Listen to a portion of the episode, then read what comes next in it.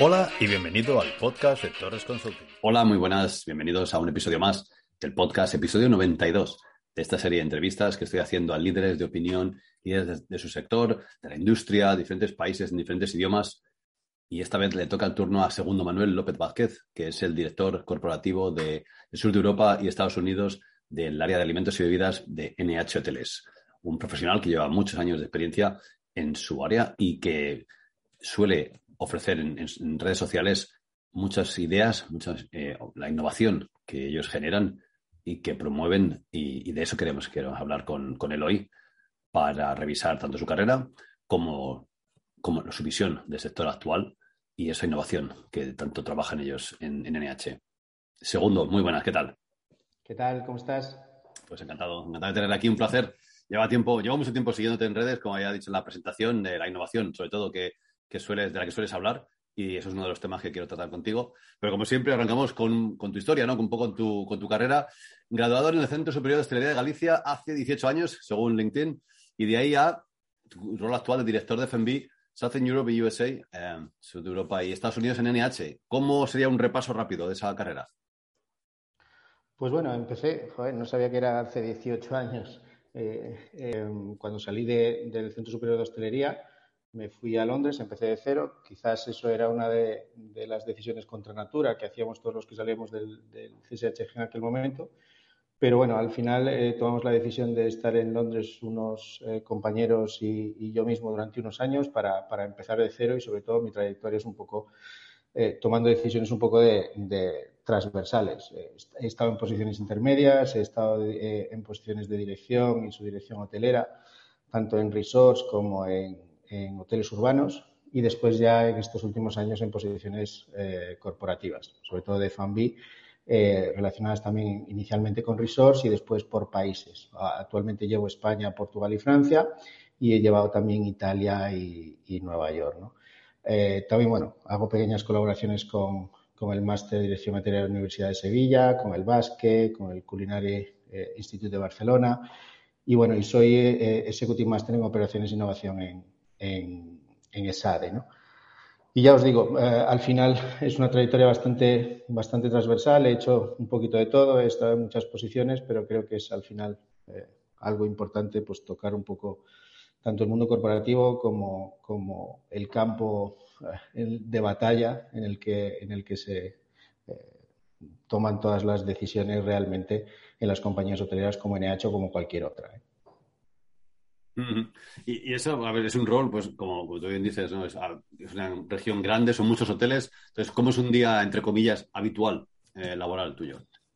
Sí, bueno, so, eh, no, no, te voy a mentir, eh, son días intensos. Son, eh, son días en los que gestionamos el cambio continuo y después el día, el año este y medio, casi dos años de pandemia que hemos tenido, también nos ha cambiado un poco la perspectiva, pero realmente eh, mi día a día eh, pues lo tengo bastante bien estructurado porque son muchos hoteles, como bien dices, tenemos que, que, darnos cuenta de que tenemos que dar un soporte importante a casi todos los hoteles y eh, realmente lo que hago en, en, mi cabeza es que divido realmente mis responsabilidades más o menos en, en, tres, mis tareas en tres, ¿no? Hago mucha tarea hago mucha tarea micro, que es de dar soporte a los hoteles, necesidad de mejora de calidad en ciertos, en ciertos eh, outlets y en ciertos, en ciertos hoteles.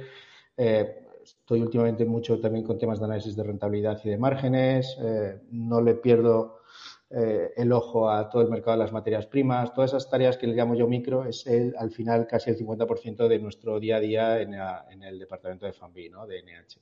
Eh, después hay unas tareas que son un poquito más placenteras también, como son las tareas macro, que, bueno, que aplican a todos los hoteles y ahí ya empezamos con todos los proyectos realmente que, que conllevan una compañía hotelera como, como NH o como cualquier otra, que, que realmente es desarrollos de todas las, las, propuestas de valor, desde desayunos hasta room service, etcétera, todos los temas relacionados con sostenibilidad, delivery, etcétera. Estas son tareas macro que aplican a todos los, los hoteles de, de la compañía y después la parte que, que, realmente en la que consideramos que somos un poquito eh, más disruptivos, que es la parte de I+D. A esto siempre le tenemos que dedicar un, poquito todos los días y a los procesos creativos y a los desarrollos de conceptos propios, porque realmente tal como está el mercado, eh, realmente tenemos que dejar una cierta parte de nuestro día a día para todas las tareas eh, de, innovación y sobre todo desarrollar nuevos conceptos y nuevos desarrollos, que fracasan muchos. ¿eh? Yo siempre digo que el 95% de ellos eh, los tiramos, los tenemos en un cajón o los hemos tirado ya. Eh, sale el 5% y eso no quiere decir que realmente al final tengan éxito. O sea que es una, es una tarea bastante ardua, pero es la más gratificante de todas, creo. Bueno, y si no hicieseis tantos, no había ese 5% siquiera, ¿no? Sería mucho menor. Así lo importante es eso, seguir, intentando, seguir intentando ¿no? y, e, innovando. Ah, yo pues, vengo del revenue, entonces hablo mucho con gente de hoteles, hoteles, hoteles, alojamiento, eh, pero dentro de los hoteles, eh, tras la pandemia, ahora que estamos, digamos, acabándola, ¿cómo se encuentra la restauración hotelera? Pues bueno, la restauración hotelera eh, tiene un devenir un poco paralelo a lo que tiene el conjunto del hotel, el conjunto de la estructura del hotel. Al final, las estructuras hoteleras eh, están muy marcadas por, todos, pues toda la gestión de assets, por los fondos de inversión que han venido como nuevos players al mercado a jugar la partida de manera muy fuerte y a monetizar cada metro cuadrado que tenemos en los hoteles, lógicamente. Entonces, al final, eh, pues empezamos a desarrollar eh, pues, lenguaje que previo a la pandemia no lo desarrollábamos de esa, de esa manera. Empezamos a tener mucho más atención a todo el tema de los ROIs, a todos los temas de KPIs financieros que, que nos exigen ciertos fondos de inversión y, que además creo que es bueno empezar a, introducir ciertos KPIs de, rentabilidades y, económicos, sobre todo, oye, que tienen que ver con, que no somos tan estables como nos lo creíamos. Eh, temas como los monthly revenue, los monthly recurring revenue, todas estas cosas las volvemos a, meter encima de la, de la, balanza y ya pesan bastante.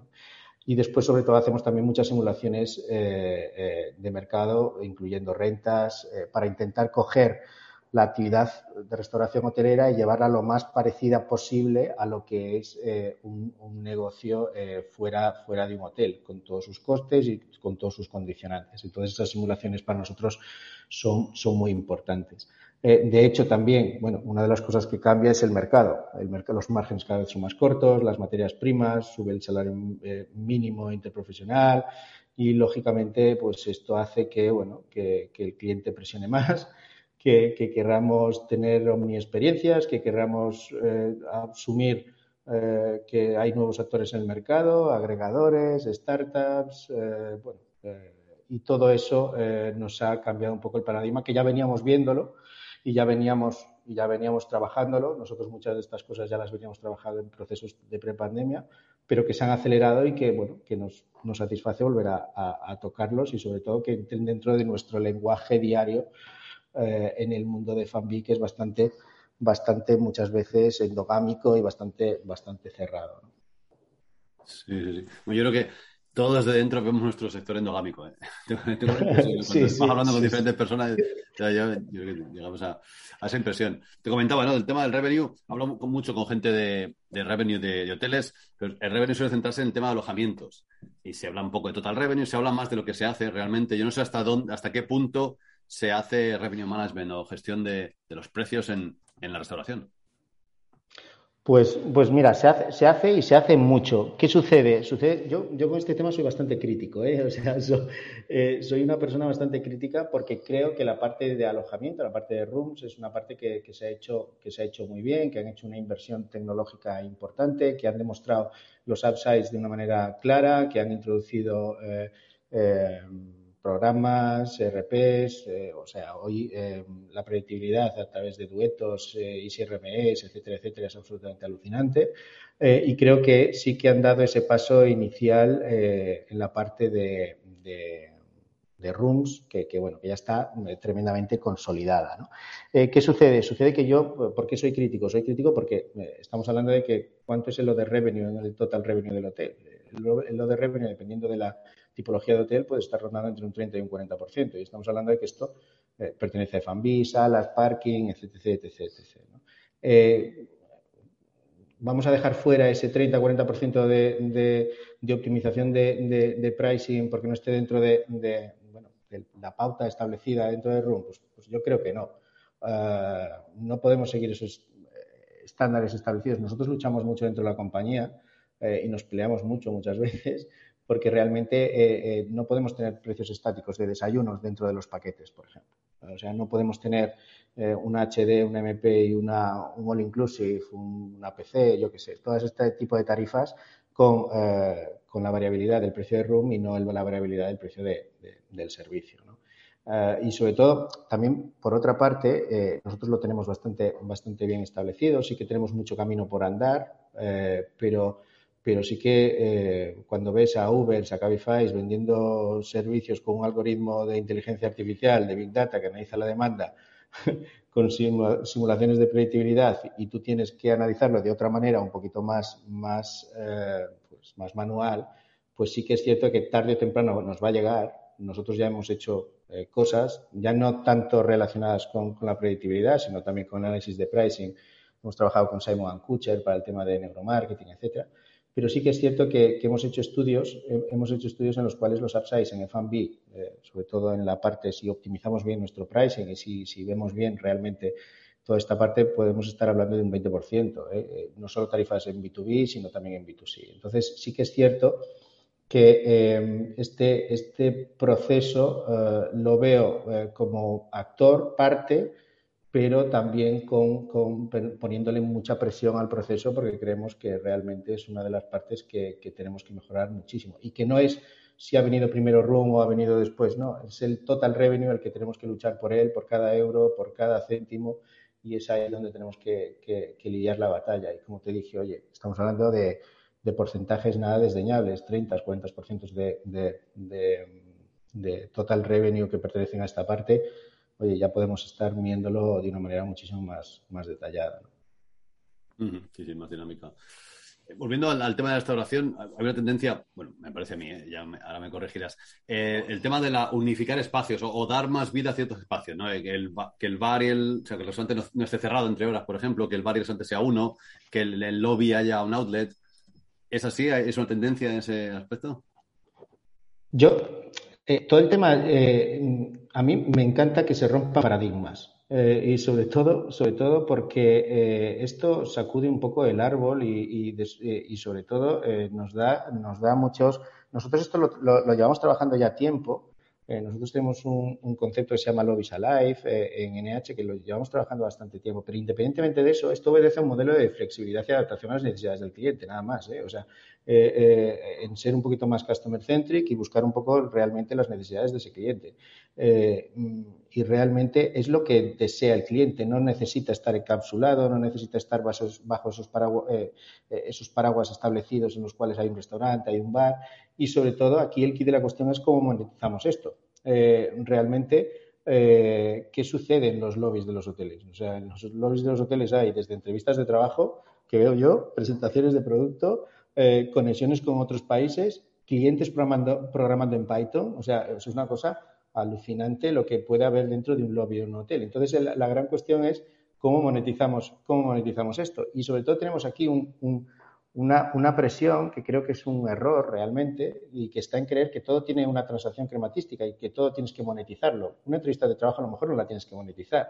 Eh, no, no, tienes, tienes que tener esa especial sensibilidad para saber que ese espacio es un place to be en el cual tienes que estar tranquilo, en el cual tienes que darle diferentes added values, pero no tienes que monetizarlo todo.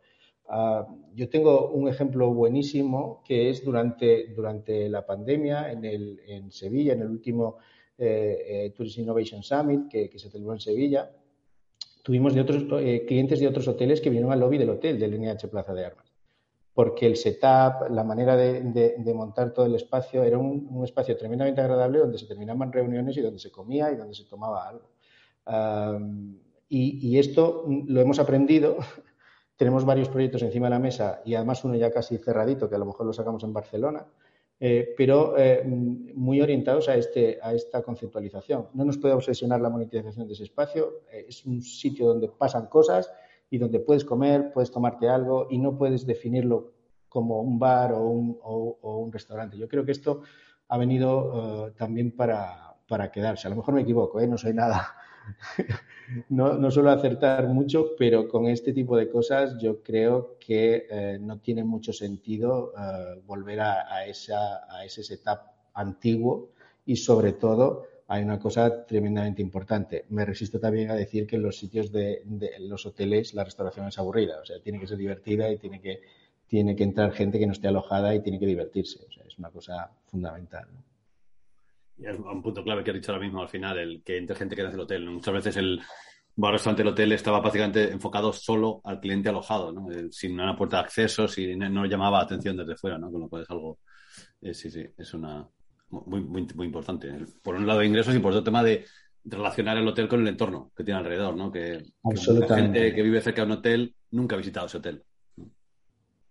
Sí, sí, es una cosa, es una cosa alucinante, eh, sobre todo porque tenemos aún ese, ese, bueno, esa resistencia por parte del cliente, pero también no, no tenemos que achacarle al cliente esa resistencia, tenemos que achacárnosla nosotros mismos, a, no hacer esos espacios atractivos, a no abrir ese hotel a la ciudad. Hace hice una entrevista hace, hace muchísimos años, hace tiempo ya, y dije, mucho antes de la pandemia, y dije que los hoteles tienen que estar abiertos a las ciudades, tienen que tener las puertas abiertas. Parece que no, muchas veces nos da miedo de abrir la puerta y de que entre, de que entre gente, no pasa nada. Eh, o sea, que se diviertan, que hagan entrevistas, que programen en Python, que hagan lo que quieran eh, son espacios tremendamente comunes y sobre todo eso, que no nos debe de, volver ni loco esa monetización. O sea, si alguien está en nuestro hotel es porque está agradable y después tiene unas connotaciones adicionales que, bueno, que puede coger una sala, se puede alojar, puedes celebrar eh, un evento de su familia ahí. O sea, tiene una serie de connotaciones que tenemos que, utilizar como, como,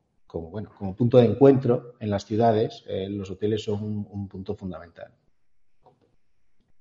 Pero luego, tema de innovación, ¿no? Que, como te decía, te sigo en redes, he visto cosas que has puesto de amenities, de room service. Lo último que he visto que has puesto online es el cocho de David Muñoz de NH Constanza en, Barcelona, que es un concepto hasta donde he leído que nace de primero es delivery y una vez que se consolida llega a local, que en este caso, ¿qué puedes contarnos de ese proyecto? Bueno, te cuento. Bueno, cuando nosotros, cuando sobre todo yo colgamos algo en redes o en cualquier sitio, eh, lo hacemos con cierta, cierta prudencia y lo hacemos eh, realmente como un poco un estudio de mercado, para ver cuál es la reacción de cierta gente a ciertas cosas que hacemos. Eh, entonces, muchas veces fracasamos estrepitosamente con las cosas que colgamos y otras, y otras veces funcionan otras que nos sorprenden muchísimo. realmente nosotros sacamos mucho, o sea, sacamos muchas cosas que no colgamos en redes, lógicamente. Eh, las tenemos metidas en nuestro cajón. Eh, tenemos, como te dije al principio, tenemos proyectos de Q-Commerce, estamos con temas de digitalización llevadas a, e-games. Eh, bueno, estamos volviéndonos un poco locos con cosas en ese, en ese trocito del día que nos deja todo la vorágine de la, de la compañía. Eh, y con Gocho, pues fue una oportunidad muy, muy, muy interesante de poder eh, trabajar con, con, ellos en uno de nuestros hoteles, en el H Constanza. Eh, ha sido tremendamente duro adaptar un concepto marcado como delivery inicialmente y nacido como delivery y traspasarlo a, a un restaurante, porque era un campo que nadie había explorado antes, creo, o si lo hemos explorado antes, pues no de esta manera, que es coger la carta íntegra de lo que tenemos en delivery y transformarla y ponerla en un restaurante. Ah, esto lo ha hecho eh, el equipo de David, o sea, el equipo de David es absolutamente increíble a la hora de montar todo este tipo de cosas. nosotros simplemente lo que hicimos es eh, eh, facilitarle todo lo que estaba en nuestra mano para poder, para poder sacarlo adelante. Eh, sí que es cierto que todo, todo proyecto de este tipo tiene riesgos y nosotros los compartimos, lógicamente, eh, pero sí que es cierto que no es lo mismo ir con un partner como él que, ir eh, haciéndolo nosotros. Y además estaba ya consolidado, es un concepto en el que yo animo a que lo vea la gente porque realmente es, es un fast food, pero a la vez es fine dining y a la vez das una vuelta por el mundo cada vez que pruebas cada una de estas cosas. O sea, es, es una una propuesta realmente, realmente eh, atrevida para restaurante. Eh, a nivel operacional es un gran challenge, ya te digo que a nivel operacional no es sencillo. En los primeros días eh, tenemos que pedir disculpas porque se quedó fuera muchísima gente, porque había, había no, no, se aceptan reservas, o sea, es, complicado manejar todo eso, pero, pero sí que es cierto que yo creo que va a ser un éxito y sobre todo esperemos que, que dure mucho. Todo lo que hacemos todo lo que hacemos lo hacemos con, una, con un sentimiento de, que perdure en el tiempo lo máximo posible. Que ya sabes que al final en temas de restauración eh, las, cada vez los conceptos son más efímeros y cada vez eh, son más cíclicos y yo creo que este nos va a dar muchas alegrías, sobre todo a él, por supuesto, eh, y, nosotros como partners poniéndole el hotel ahí a su disposición. de, más bochos por ahí. Cambiando de tema, tema talento. Ah, hay un problema, yo creo que en cocina, a mí me suena, ¿eh? de la industria, que siempre ha habido dificultad para encontrar cocineros, sobre todo tema de cocineros. Pero ahora se extiende, faltan camareros, faltan metres, falta... Em, ¿Cómo estás viendo ese problema que hay ahora mismo con el talento? Pues me da mucha pena, me da mucha, me da mucha pena porque eh, a día de hoy eh, faltan muchísimo. En general, históricamente siempre en la industria han faltado profesionales, no trabajadores, que son dos cosas totalmente diferentes. creo que nunca antes se ha apostado tanto por la formación. Yo creo que cada vez hay más escuelas, hay más eh, proyectos eh, súper chulos. Como te dije al principio, desde el básquet hasta el CSHG, hay muchísimas escuelas que sacan mogollón de talento. Eh, y tenemos que reflexionar realmente qué, es lo que queremos hacer con ese, con ese talento, porque está ahí.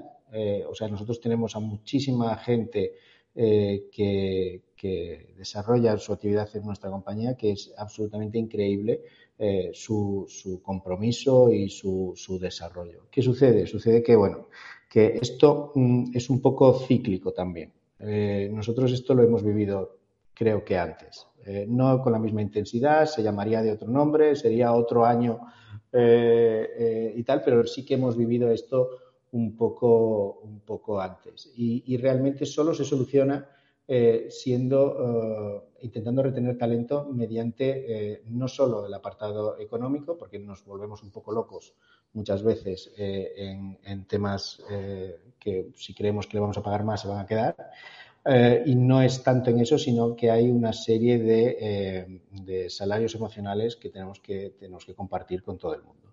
Empresas grandes, aunque parezca realmente pues, que son más más frías, etcétera, tienen grandes programas para, retener, para retener talento, eh, incluida NH. Eh, y, realmente yo creo que, esto lo vamos a sufrir durante una temporada bastante larga, porque esto es un cúmulo de un montón de cosas que están sucediendo. Eh, pero creo que, creo que saldremos reforzados como hemos salido de la última. lo pasaremos muy mal. A mí me da muchísima pena ver a sobre todo a gente que, anuncia en Instagram que necesita personal, sobre todo chefs, estrellas Michelin, etcétera, etcétera, porque eh, hace años querías estar en una estrella Michelin. Eh, no, no, no, em, no tenías eh, problemas, o sea, tenías problemas para entrar en una estrella Michelin. Hoy, que hagan ese llamamiento quiere decir que existe ahí un gap que tenemos que solucionar mediante otras cosas y ya digo, eh, mediante convencer a la gente, mediante intentar ver que esta industria es absolutamente eh, apasionante y sobre todo ver que también puedes tener eh, realmente evolución dentro de, esta industria. Yo digo siempre que al final no se nos ocurre construir un puente si no somos arquitectos, pues tampoco se nos ocurre llevar un hotel si no somos directores de hotel. Y para llegar a ser director de hotel eh, tienes que pasar etapas y tienes que, demostrar a la gente que se puede llegar y convencerlos de que se puede llegar. O sea, que es, una de las partes eh, fundamentales. Pero yo, yo te digo, soy pesimista hoy, pero viendo eh, la línea temporal que hemos vivido hace, ya unos años, yo creo que esto saldremos y saldremos, creo que más reforzados seguro, segurísimo. Ahí dejamos esa nota de, de optimismo. Otro tema que se habla mucho es la digitalización está en boca de todo el mundo. No sé hasta qué punto ha habido un avance muy rápido, si es que lo ha habido, en la restauración y si el perfil de, de trabaja en el sector está preparado para esa supuesta digitalización.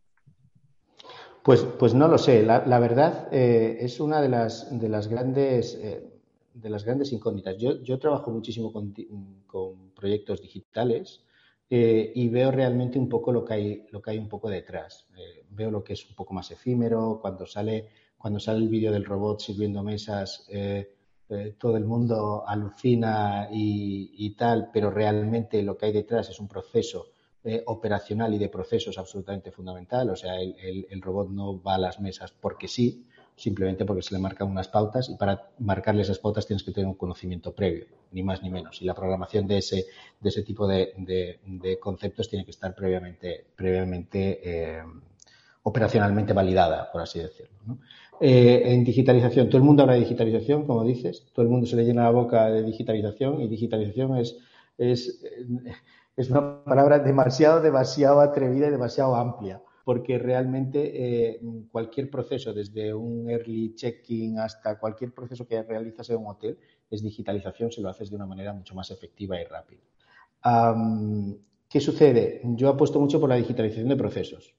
Eh, creo que es la parte fundamental de todo esto. La parte del show y de todo lo, lo, que el resultado final es muy, muy, muy evidente, pero, pero antes hay una parte que es la digitalización de procesos. Y de esto tenemos que aprender de otras industrias. Eh, sectores industriales que llevan haciendo lean management desde hace un montonazo de tiempo. Eh, empresas de creatividad con design thinking. O sea, hay, muchas cosas que tenemos que, trabajar previamente antes de decir, oye, pues conecto mi, mi, mi, iPhone y sé realmente lo que he producido ayer, cuántos comensales y qué precio medio. Eso ¿Es digitalización? Pues sí, es un poco digitalización, pero no realmente no satisface la cadena completa, que es lo que buscamos un poco nosotros, ¿no? Buscamos un poco satisfacer toda la cadena completa y saber que para digitalizar, digitalizar algo tenemos que tener un proceso establecido y bien, y parametrizado anteriormente. Entonces sí que es cierto que es muy amplia la palabra, todo el mundo habla de digitalización, todo el mundo habla del pollo que no es pollo, de las impresoras 3D, de todas estas cosas maravillosas.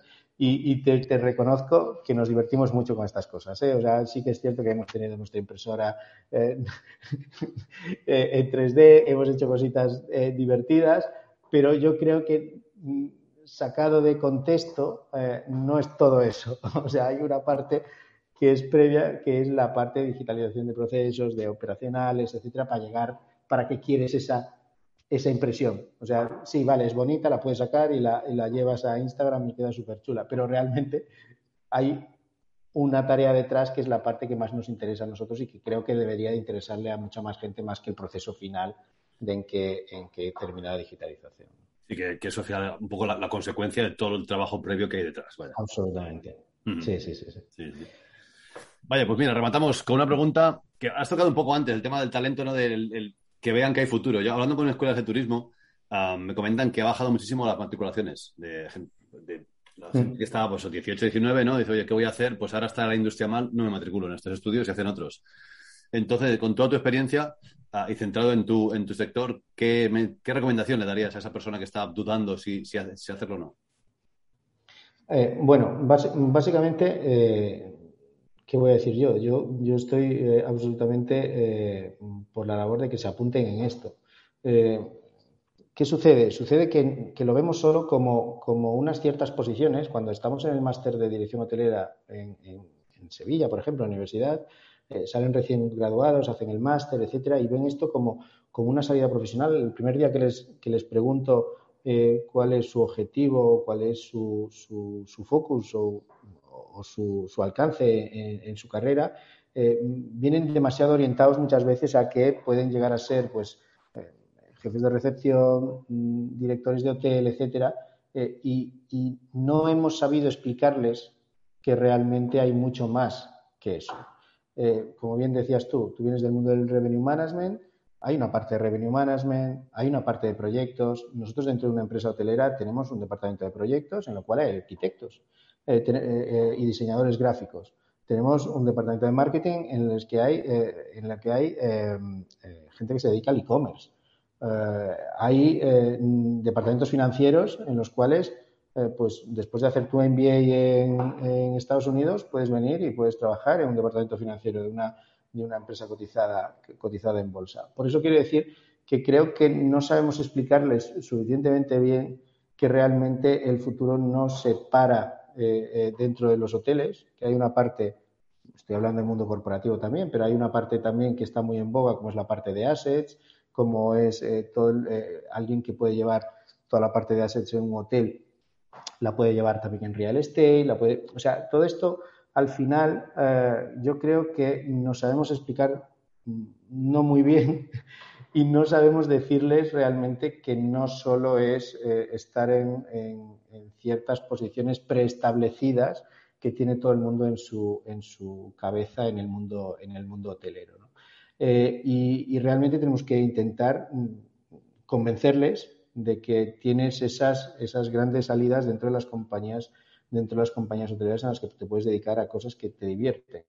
Incluso con promociones internas. Hay muchísimos directores de hotel que han eh, eh, reajustado su carrera y, se han, y, están en posiciones que no tenían nada que ver con la dirección hotelera. Entonces, yo animo a todo el mundo realmente a que, que, que, no vea esto como realmente algo muy, muy estanco, muy, muy base y que, y que vea realmente todas las oportunidades que hay dentro de, del mundo del hospitality. Perfecto, pues anotado queda y con ese mensaje nos, nos vamos a quedar. Segundo, muchísimas gracias por tu tiempo. Estaba tomando nota de todo lo que has estado comentando, pero luego ponerlo en el, en el resumen. Eh, ha sido un placer. Y, y Muchas gracias, que, a la gente le quede el, mensaje de disruptor que siempre transmites. Muchísimas gracias. Hasta la próxima. Muchísimas gracias a ti. Esto ha sido todo por hoy. Espero que te haya resultado útil. Tienes más información en mi web www.torresconsulting.co.uk, en LinkedIn, en YouTube y en Twitter. Saludos y hasta la próxima.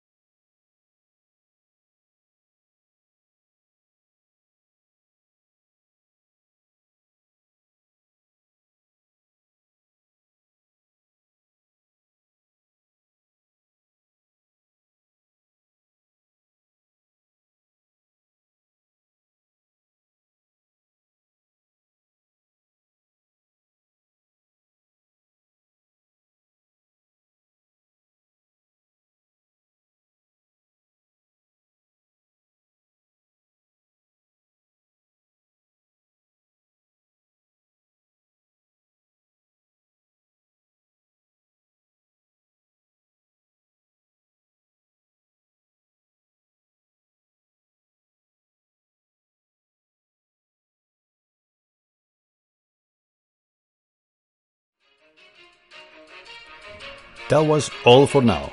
Hope you found it useful. Remember that you have more information on our website www.torresconsulting.co.uk, on LinkedIn, on YouTube, and Twitter. Stay well. Goodbye for now.